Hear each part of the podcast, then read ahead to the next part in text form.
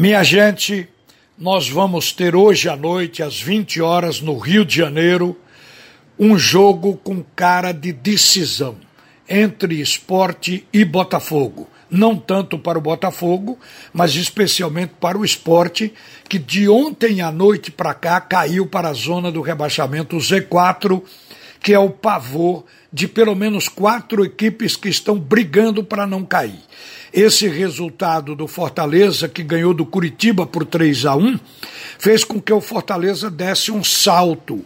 Estava com o mesmo número de pontos do esporte, 35, pulou para 38 e passou à frente de todo esse pelotão que briga para não cair. O Fortaleza hoje é o 14 colocado, com 38. O 15 é o Vasco com 37, o 16 é o Bahia com 36 e o esporte aparece como o primeiro do Z4 em 17 com 35. O que pode acontecer? O esporte ganhando hoje do Botafogo vai para 38, aí assume o comando do pelotão, passa à frente do Fortaleza.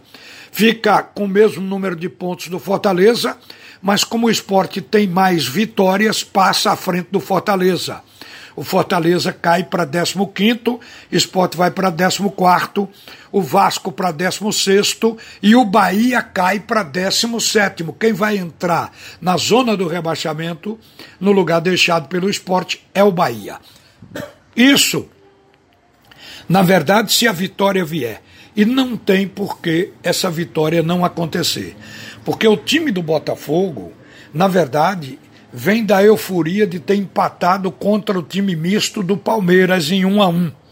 O Botafogo começou o jogo com seis jogadores da base e apenas dois na casa dos 30 anos. O Diego Cavalieri, que não joga hoje, de 38 anos, e Rafael Foster, que também não joga, de 30 anos.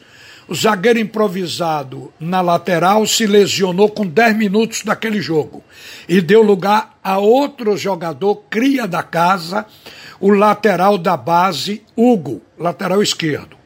A escalação ainda tinha Cezinha, de 20 anos, em sua primeira chance como titular e também no primeiro ano em um time profissional. Agora, a garotada compensou a inexperiência com muita luta e com muita raça defendendo a camisa do Botafogo. O Palmeiras, quem viu o jogo, vai se lembrar disso, não foi um time exigente, não foi como time titular. Não marcou a saída de jogo, não marcou compressão, faltou intensidade, em alguns momentos parecia até um time interessado.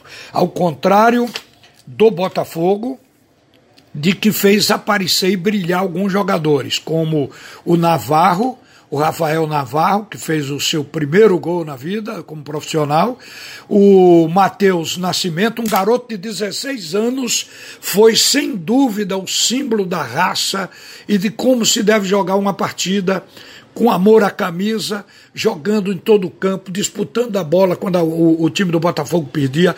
Então, esse Matheus Nascimento foi quem chamou a atenção para esse novo espírito que o time do Botafogo ganhava. Mas essa euforia certamente passou depois do jogo com a equipe do Palmeiras. E o técnico, agora empolgado por isso, repete praticamente o mesmo time, ainda sem o Cavalieri, sem alguns jogadores titulares. E de propósito, colocou alguns no banco. Agora, a garotada vai para cima do Esporte Clube do Recife é ver o esporte com sua experiência, especialmente o Jair Ventura, treinador que conhece muito bem o Botafogo de dentro, porque ele também nasceu ali. Então, ele fazer o jogo que o esporte tem que fazer. O esporte não pode abdicar de atacar, a gente tem na cabeça que o jogo é fora, mas não é contra um monstro sagrado, é contra o Botafogo, lanterna do campeonato. Mas pela euforia dessa garotada é preciso ter cautela, não pode absolutamente achar que a experiência vai resolver tudo.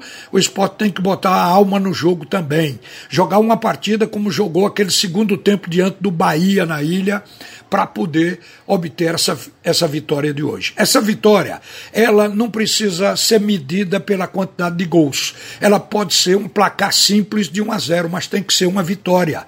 O que o esporte está precisando no momento são dos três pontos. E é isso que o time vai buscar. O esporte deve ir certamente com Luan Poli, Raul Prata deve voltar lateral, Maidana, Adrielso, Júnior Tavares, o Marcão vai voltar no lugar de Ronaldo, Betinho, formando ali os dois volantes, aquela linha de três meias, Thiago Neves, Marquinhos, eu não vou colocar Patrick como meia, que ele é lateral, mas joga agora avançado na segunda linha. Mas ele entra nessa linha para um 4-2-3-1 com Dalberto completando o time no ataque. Então, que o esporte seja feliz, porque o esporte vai depender na sua caminhada, na sua sequência, do resultado de hoje.